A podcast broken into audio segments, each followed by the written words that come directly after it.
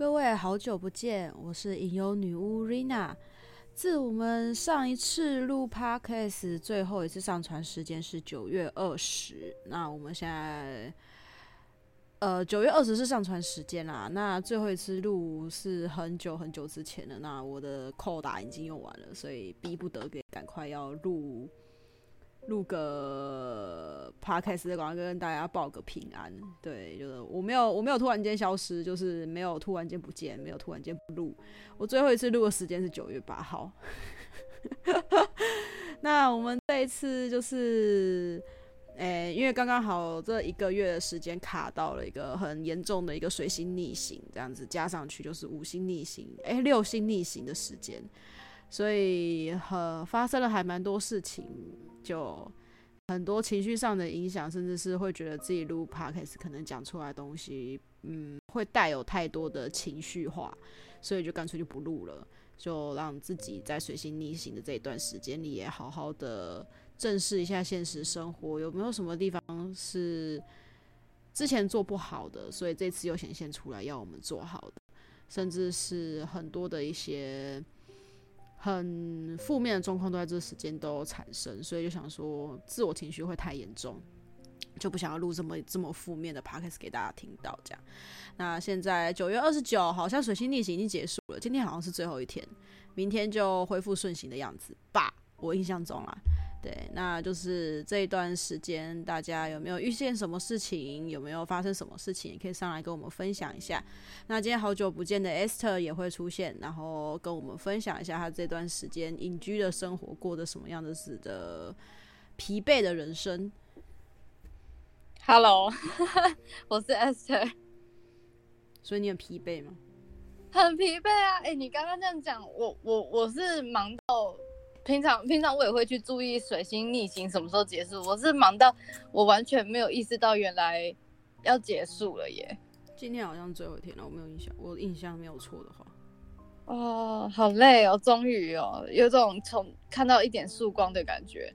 我就看到另外一种地狱的感觉。真的假的？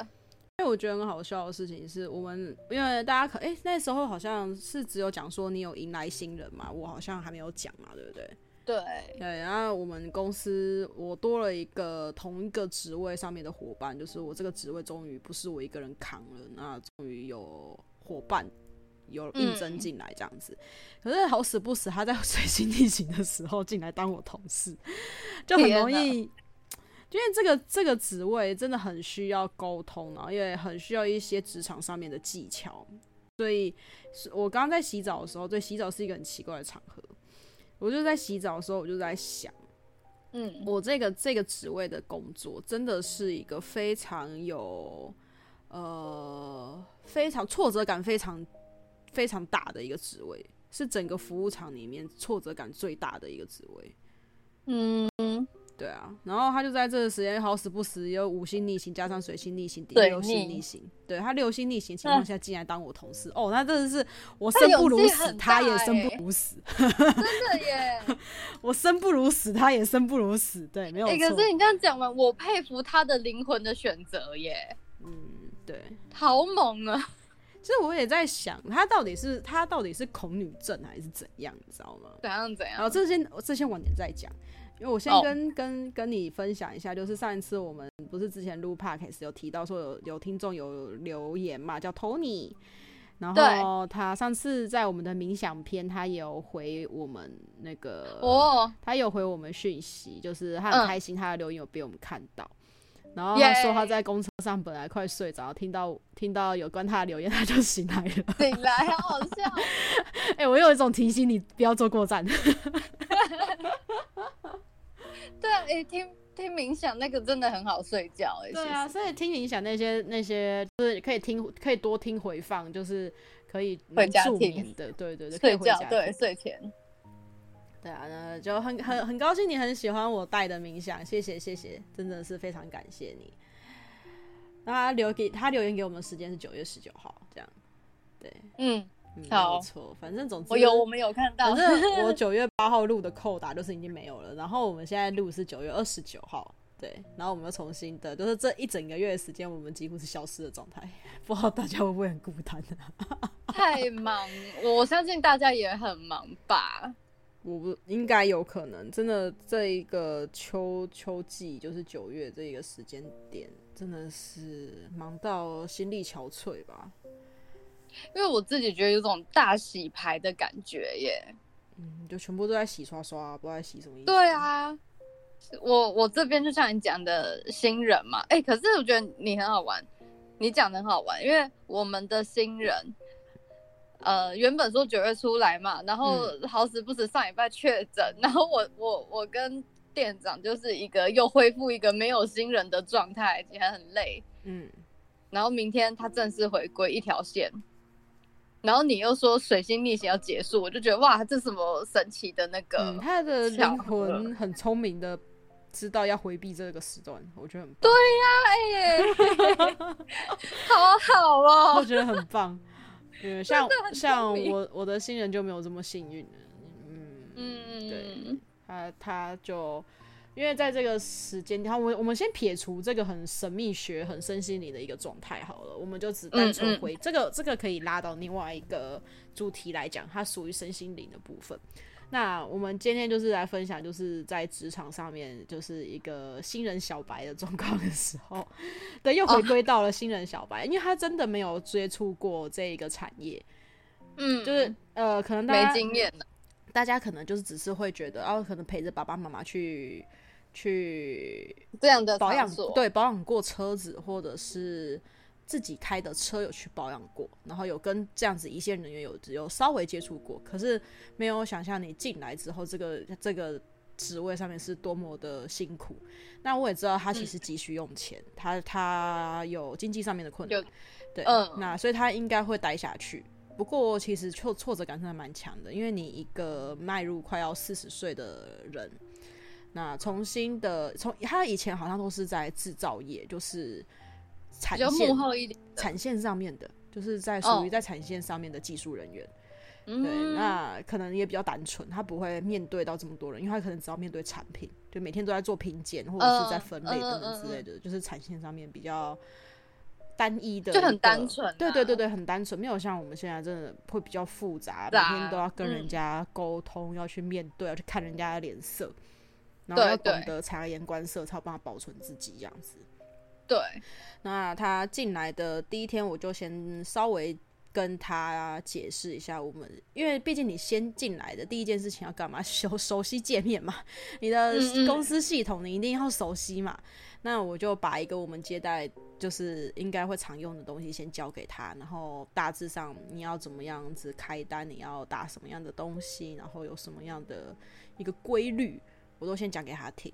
然后，嗯嗯，他有很认真的在记。其实他就是他不像女生会拿一个笔记本或什么的，他就是拿男生可能比较随便吧，就是可能要去。就我觉得要看人呢、欸，拿个废纸，总之废纸很容易被丢掉，你知道的。反正他总永远找不到他自己记录的东西。对，打眼，对，他就是用废纸，然后一直在，他有在记。我有发现他有很认真在记，然后在对照，然后应该是要出什么样的零件，应该是怎么样的这个。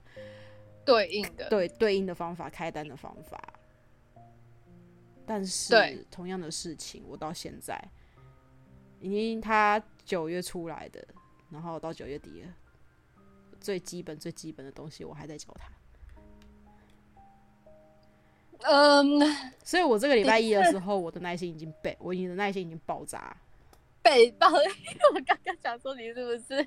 对他的他，我这我这个礼拜一我整个爆炸，嘴瓢也爆炸了。对，然后就是他到现在，就是你已经摸这个系统摸一个月，其实没有很困难。对，那你到底有什么不？就会觉得他到底有什么问题？对，你到底有什么问题？我每天都很想看着他说你到底有什么问题。然后可能也有可能是因为。我我其实我本身我的东我的我一个人要做五个人的事情，所以我事情真的分量太大，然后也很忙，我几乎不在。对，我的我的位置，我其实不太常在我位置上。那我也会看看他，我每次看到他在开单的时候，我就会我就会看着他，或者是我会主动的前前一个礼拜我会主动问他说有没有遇到困难。可是我发现我只要一靠近他，我与我一跟他讲话，再是要跟他讲公式上面的东西，他脑袋就宕机。嗯。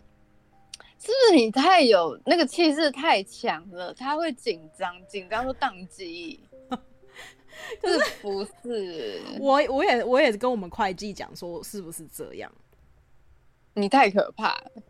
我我有在，我有跟我们会计讲说，是不是因为我可能在教人的时候没有什么情绪起伏？我不是在生气，只是我没有带任何的感情在跟他讲事情。因为我觉得，我觉得你在学系统跟你嘻嘻哈哈没有用啊。你因为我、嗯、我个人认为是你在公事上面，你嘻嘻哈哈会让人家觉得很就不认真、啊，你很不认真，对，很不正经。然后你教的好像也教的乱七八糟的那种感觉。嗯、因为我觉得你想要当这个职位，那你就要对这个职位负起责任。那你既然要教人，那你就要当起教人的一个责任。你平时跟我讲一些拉迪赛，因为我也我也可以跟你嘻嘻哈哈。可是你知道遇到公事，我就会没有带任何感情。其实我并不是生气，嗯、只是我就是没有感情。嗯嗯嗯嗯，对，可能有可能是因为这样子。然后那时候我就跟会计讲说：“哎、欸，为什么我总觉得带他比带你还累？” 没有，我觉得是你本身那个气场就太，就是有的人如果很容易紧张的话，应该就就会被吓到吧。其实我一开始会蛮怕他觉得一个被一个二十几岁的。妹妹，然后这样子带，我怕他他会有一点自尊心受创。那你现在觉得有一点自尊心不足？没有，我现在只是单纯觉得他的学习能力就是有问题。可能可能你可能人迈入四十，本来吸收一些新的，然后尤其又是像我们这样子的一个职位，需要很活，嗯的时候，可能真的会有障碍吧？我在想。我觉得，我觉得会耶，应该会。可是你知道，有时候顾客有时候就对，有时候遇见就是看见他一些缺点。我我我我也人嘛，人总是会想先帮对方先找借口嘛，就觉得他应该应该是要怎么样。可是我觉得这不应该是他你该有的表现。对啊，嗯嗯，只能说。可能加上他过去的工作性质跟现在这个也是太差太多，他需要比别人还要更多的时间去适应吧。嗯，我觉得还有一个可能是这样啦，因为因为性质真的是不太一样。对，我也我也我也是一直跟自己讲说他还在试，他还在试。好，那你你再给他两个礼拜就半个月的时间嘛，我们就先可怜就不能可怜，我们先呃。赞赏跟赞叹他的灵魂充满了勇气，在这个混乱的月份来到职入职，哎、欸，真的勇气可嘉哎！我真的觉得他的灵魂选择真的是勇气可嘉。对啊，他可能虽然虽然虽然他他他入职第一天都踩我了一点，他真的是因为他入职第一天就是我们因为那天刚好我们要上上区公司跟我们总经理开会，然后那天刚好顺便带着他去。Oh, oh, oh. 带着他去报道，没有去报道。我们报道要到，对，报道要到区公司那边去，对，要缴资料。哦、我们就顺便就带着他去，哦、然后哪知道那个北汽厂就是我们的厂长，没有先跟区公司的讲讲说有新人要去报到，我就带人家上去。欸对，然后结果去公司的人就在讲啊，说你下次要带新人上来，你要赶快要要先跟我们确认我们人有没有在啊。如果到时候我们那些人事的人都不在啊，你来报道，一个空，对啊，你跑了一个空是要干嘛啊？然后那个厂长就被念了嘛，然后他被念，我我是没怎样啊，因为我是觉得反正你被念你活该，谁让你没讲？然后对啊，然后 然后反正总之报道完报道完之后，我们就把新人先放外面，然后我们去会议室里面开会嘛。然后开会完出来之后，嗯嗯，那新人就问我一句话：“你们会议都在开什么啊？”我我我其实当下其实很想直觉反应，就是回他一句“干你屁事”，你知道吗？可是 可是你知道，就不想说一开始就不想要吓到新人，我就说：“哦，没有啊，就是在讲业绩之类的东西啊。”其实有时候新人哦，嗯、就是你到了一些场合，有时候你该什么东西该问，什么东西不该问，那嘴巴闭起来就好，真的不要多嘴。就算像我们这样子带你去区域公司，你可以认识区域公司的人，可是你才刚进来，你是一个小白，你对于这个职场上面来说你是陌生人，所以你不应该到了这个场合之后，就直接先问说：“哎、欸，你们开会都在开什么？啊，你们每个月都要来开一次哦之类的。”你可以好，可是其实我觉得，或许是你可以在讲完之后，你可以讲说：“哦，没有啦，我只是好奇。”对对对，换句话说，对我我没有我没有单我没有什么想法，我只是好奇你们为什么要来开会这样之类的。可是其实我觉得开会这件事情应该有一点逻辑，都知道要开会吧？月会、季会，甚至是周会。可能他觉得我为什么要来开会吧？可是我相信，一个月后他自己很清楚为什么你可以去开了吧？自己的实力跟你的实力悬殊差那么多，应该是说以他的以他以他那个。进入这个职位的这一个月，跟我那个时候进入这个职位那个一个月的等级，我们不要用现在的我来跟他对比，用那个时候的我来跟他做对比，嗯嗯嗯，其实落差蛮大的。所以呀、啊，或许人家一开始还有那么一点想要，那个我们当做他是上进心好了啊，后面就是被打回原形了，就这样吧。然后可能也是挫败感太强吧，然后一直觉得自己，他有可能也是自我怀疑，说为什么自己一直学不会。可能有点挫败感吧，然后，嗯，我我有发现到后来，呃，对，最呃上个礼拜，对上个礼拜，他就一就嗯，其实他在整个系统作业上还是有困难，可是他就不愿意问，他不问我就算，问其他人他也不问，然后就自己就在那边埋头苦干，然后一直在看一些就是我留给他的一些历史资料，然后他就一直在看那个，然后一直在对比自己开的单这样子，然后其实这样反而拖到的时间会拖很长。然后他他后来真的是拖到受不了了，然后他自己也觉得可能有点状况，嗯、因为技师也来来回回一直在纠正他，对，嗯、可能他也知道技师快受不了了，然后他才他才来问我，说那个这个东西到底该怎么打，然后我就冷冷看了他一眼，你为什么不问？我我我就我我因为我我我就其实他回头看我的时候，其实我已经在盯着他了。然后他就他他就想说，他就他就开口问我，然后我就我就跟他讲说，你为什么不问呢？我没有刚我没有像刚刚那个人这么生气，我只我只说我就只是冷冷的就看，然后你为什么不问呢？我也在等你问我，欸，你为什么不问？你到底为什么不问我？可能或许他也有他的自尊吧，有可能，所以我就这样同我就我就一个你为什么不问我的这个问句，我问了他三次。嗯，他怎么反应？他没有什么反应，然后他就他就他就静默，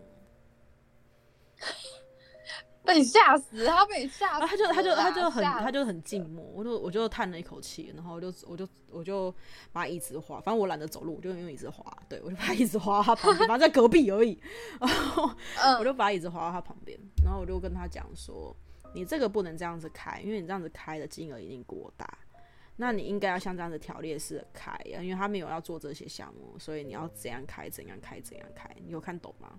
嗯嗯。然后我就这样子拉给他，然后我就说这个工资应该要打这样，这个工资要打这样，这是工，这是是制式制式的。那其他技师比较细微维修的部位，如果有要换零件的工资，你要去问每一个技师，因为每个技师收的工资不一样。对。然后我就说那这样子有懂吗？然后他又静默了。他哎、欸，好，然后我就我，我就默默的退开说，说、嗯、算了，你有问题再问吧。然后他就说，嗯，我在，哎、然后他就他就好，我再摸摸看。然后我就一个，操、嗯、你妹的！你不要这样，你不要这样 啦。嗯、然后我就一个，嗯，好，反正总之这个上个这是上礼拜发生的事情，就是他又在开单的那个工资跟细项上面，就是。保养的一个套餐式的比较便宜的工资，这个既定式的工资，然后跟那个工资、嗯、对不一样的那个差别，他到现在还是搞不清楚，然后也是不会打，然后我就有点呃，对，然后那个我就没有很想理他，对，然后反正就是让他自己去摸索，对，然后。可是，可是你你有想要去试着了解他搞不懂的点到底在哪里吗？就是后来，对，有一天晚上，我跟会计聊到很晚，我们大概有二十分钟时间都在讨论他的状态。嗯嗯然后会计，哦、其实我们会计其实算是个耐心比我强个十倍的人吧。他今天也爆炸了，对 嗯、对他那天就在跟我分享他看到的一些事情，然后他还是觉得我还是在教教看，不妥，他还是觉得我还是努力的在教教看，哦、虽然他知道我快爆炸了，他也快爆炸了，然后、哦、我们就想说好，那我们就再教教看这样子。然后他也有讲说他有，就是因为我有一天消失了。整个晚上，就不是整个晚，整个下午我都没有在公司里，因为我都在外面跑。吓死你，都消失，这样失联断联。我我几乎没有在公司啊，他们找不到我，因为我就是都在外面跑，oh. 我在外面跑公务。对，然后他就有去了解了一下他，然后他有提到说，呃，新人他对于那个工资要怎么样设定，就是还是有障碍。然后我就我就一脸很疑惑看着会计，哈、嗯，工资那个没有什么。可是工资那个应该有一个工资在比较固定的，有有一些有一些东西是有固定的，对。然后我就看着会计，好，好，既然他有这个样子的困扰，既然你知道了，好，我就把一些我我背起来的那个既定上面的工资，我就全部条列式的写下来，写下来，写下来。然后跟有一些关系企业厂商，如果我不在的话，要报价要找谁的窗口，都已经写在一张纸条上面。然后我写好，我就放在他的桌子上。然后隔天他来上班之后，他看到那张纸条，他连内容都没有看，嗯，然后他就说，他就拿那张黄纸条就说：“这是你忘记的东西吗？还是是谁留言要做什么事情？” 我超想一拳，我超真的超想一拳给他猫下去的。然后我就看着他说：“这是写给你的东西，这上面都是既定的工资，你就留着。”这是攻略呀，啊！然后我就不想理他了。哇！他是不是可能天生也比较笨，就是嘴笨啊？有可能，嘴巴比较笨，有可能吧？我不晓得哎、欸，吧？唉，哇哇哇！我懂你心累，可是，然后他来的 第一天，然后就都还相安无事，第二天也还好，然后从第三天开始，嗯、那个时候他就有一点。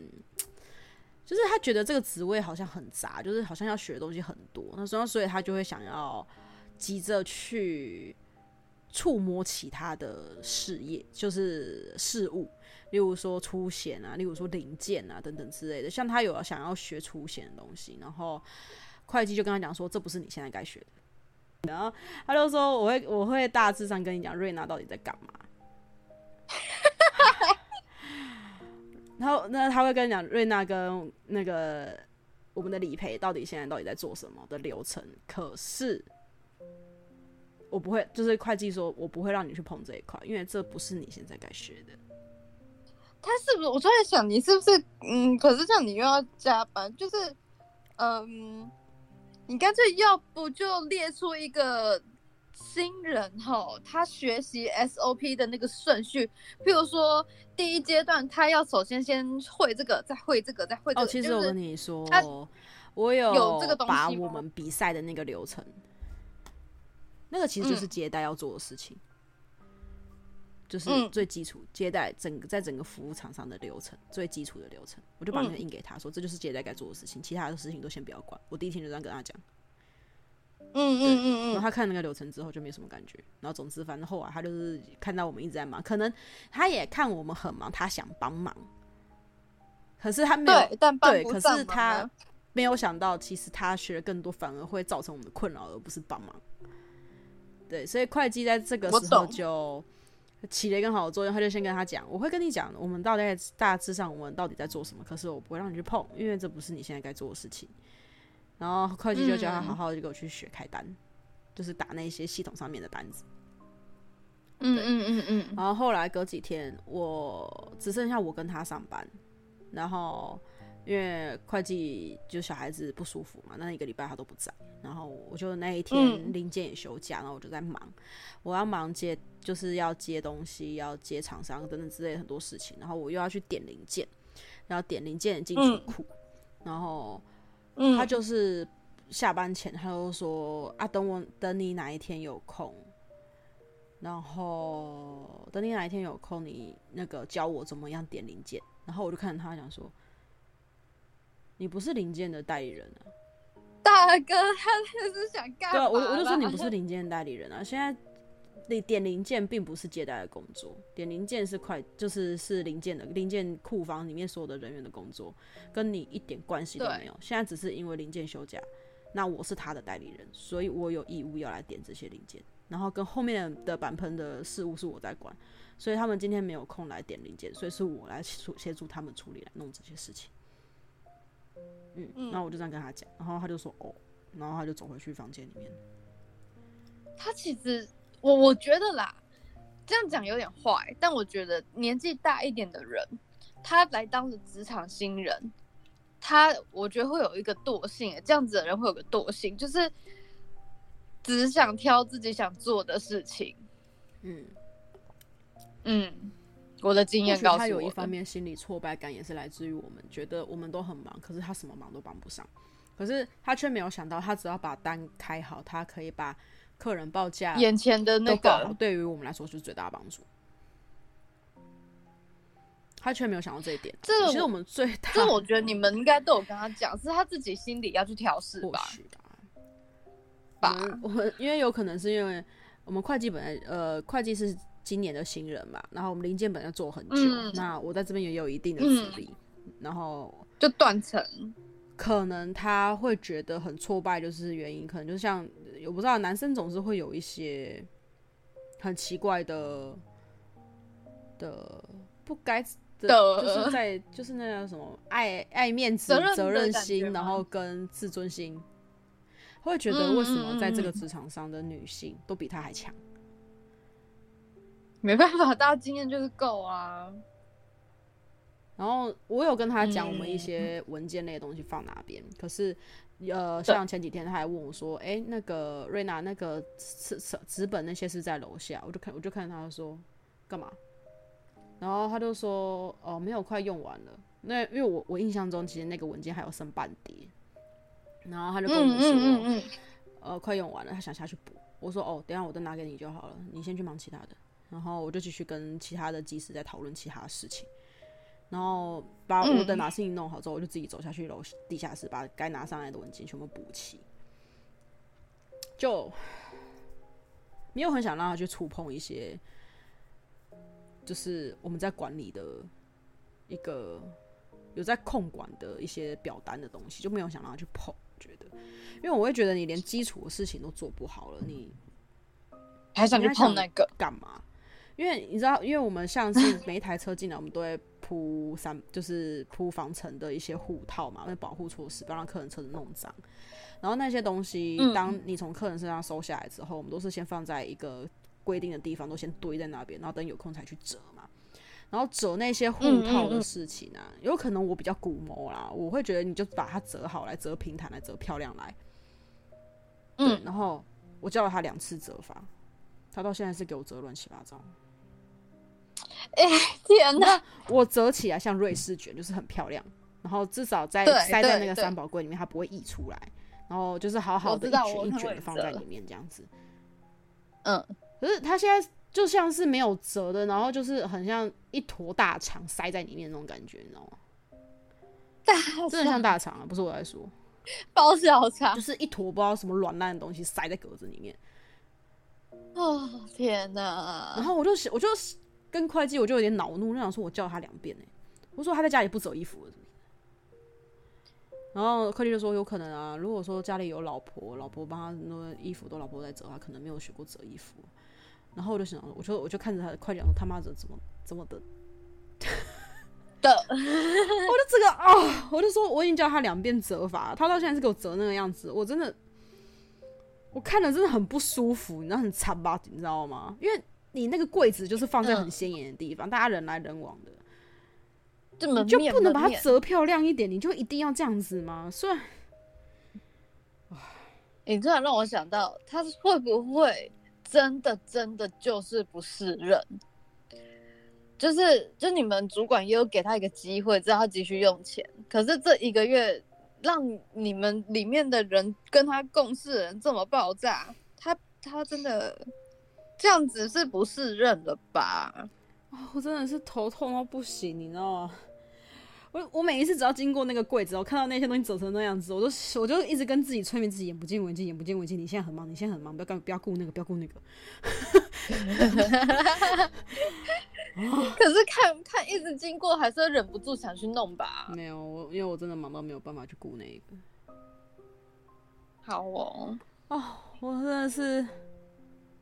嗯，好难过，好辛苦哦，忍耐的好辛苦哦。会计对他爆炸的一点原因，有一个原因是因为有一次，就是呃，他会想要散，就是想要去摸会计的柜子。哈、嗯，因为会计这个职位其实它就是个财库嘛，就是管钱的地方。那其实很多柜子都放有重要文件，或者是一些历史讯息，或者是一些等等之类的，我们要保存下来的东西都放在会计那边嘛。对，嗯、那呃，他第一次问的时候，会计就跟他讲说，会计的这个位置这个 L 型，你能不靠近就不要靠近，嗯、因为。这块这个地方有很多财务上面的东西，那这不是你的职权，也不是你可以担的责任。你不要轻易的去触碰会计的任何一个柜子。会计有很郑重的告诉他。可是有一天他去跟他借，就是跟会计借美工刀的时候，因为美工刀刚好都放在零钱柜的某一个角落这样子。对，然后他就跟会计讲，然后就是说他要借美工刀，然后会计说好啊，我拿给你。可是。他在讲说好啊，他拿给他的时候，他又伸手去拿，要去开那个零钱柜，啊、会计就很生气，就把他手打掉，就说你不要碰我的柜子，我已经跟你讲过了，这个会计的这个 L 型全部都是有关于财务的东西，除非我拿给你，不然你不要碰我的柜子。这是在演潘朵拉的盒子的故事。会计超生气的，然后那时候。呃，因为他也有可能新人也会觉得很傻眼吧，就是为什么零件可以随意的碰，我也可以碰，他就不行？可能他会这样觉得，会觉得我们有点，啊，这是新人呐，啊，想怎样？有可能他会觉得我们有点排外。可是我觉我对，就像我讲的，你是新人，而且我们对于你的信用跟信任并还没有这么强，所以我们不可能让你随便开这个柜子。然后。会计可会计会结账，我也会结账，零件也会结账。我们这个三，我们这三个女生的职位都是互通的，我们三个可以互相 cover 彼此在职务上面所有的不足。所以，像会计真的忙不过来，我可以帮忙结账。我们快，我们零件也可以帮忙结账，我们都可以，就是因为有可能就是，尤其是会计又是我们带出来的，那会计对于我们的信任一定是比他还强。那当然是我们要帮忙协助结账，那他对于钱柜的管理，我们一定得碰啊，对啊，所以他对于我们新人是十足的，啊、所以我我是现在是会觉得说，他会不会觉得说，我们我们有点双标？嗯、为什么他不行，我们可以？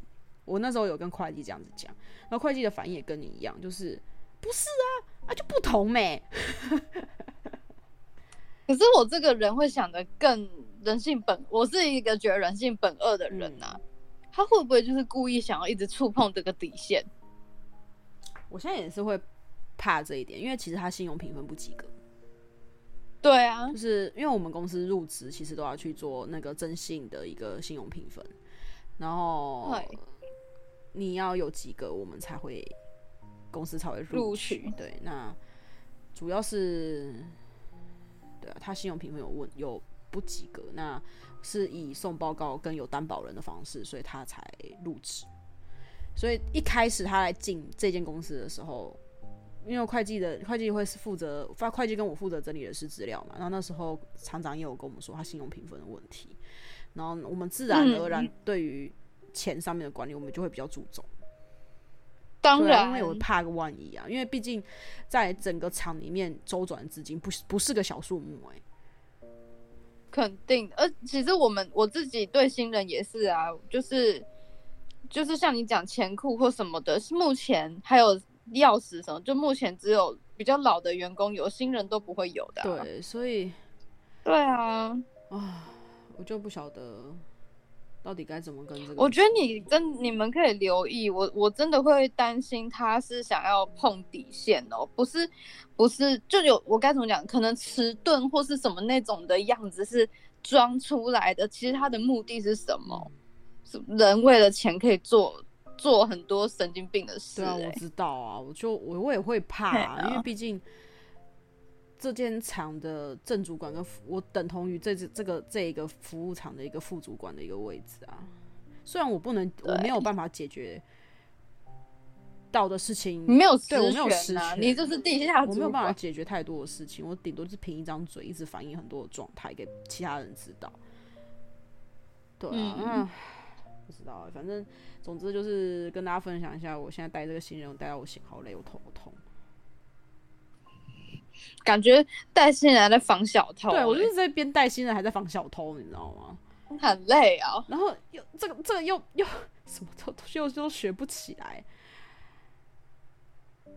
而且我我有发现，我一开始我在开这些费用单的时候，嗯、速度没有他的这么慢呢、欸。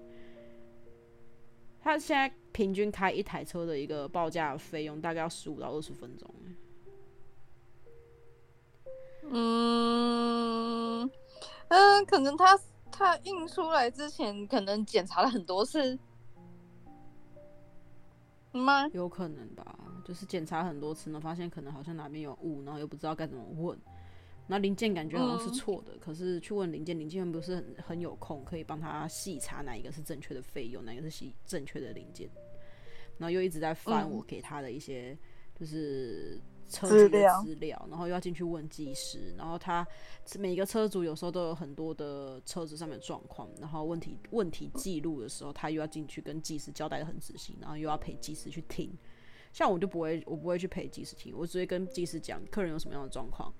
有什么样有提出什么样的状况、嗯，什么样什么样的状况，你等下记得检查。那我要进先进去报价，然后我就进去，我就先报价。我不会管技师要怎么去检查，对，我不会赔到底。因为第一，你不能耽误到客人的时间，所以你一定的第一件事情，客人你接完车，车子送进去之后，第一件事情就是把单开好，客人确定金额没有错，送进去做就开始。嗯，因为客人其实他们对于他们的认知来说，嗯、他的车子一进场，他就在算出厂的时间了。哦，对啦，他就是没有在这间厂待很久，所以，然后今天会计就很爆炸跟我讲说，今天有好几个客人一直在跟他反映说，你们怎么没有人来跟我报价？嗯，呵呵，尴尬的尴尬，唉，我就他的那个速度真的太慢了。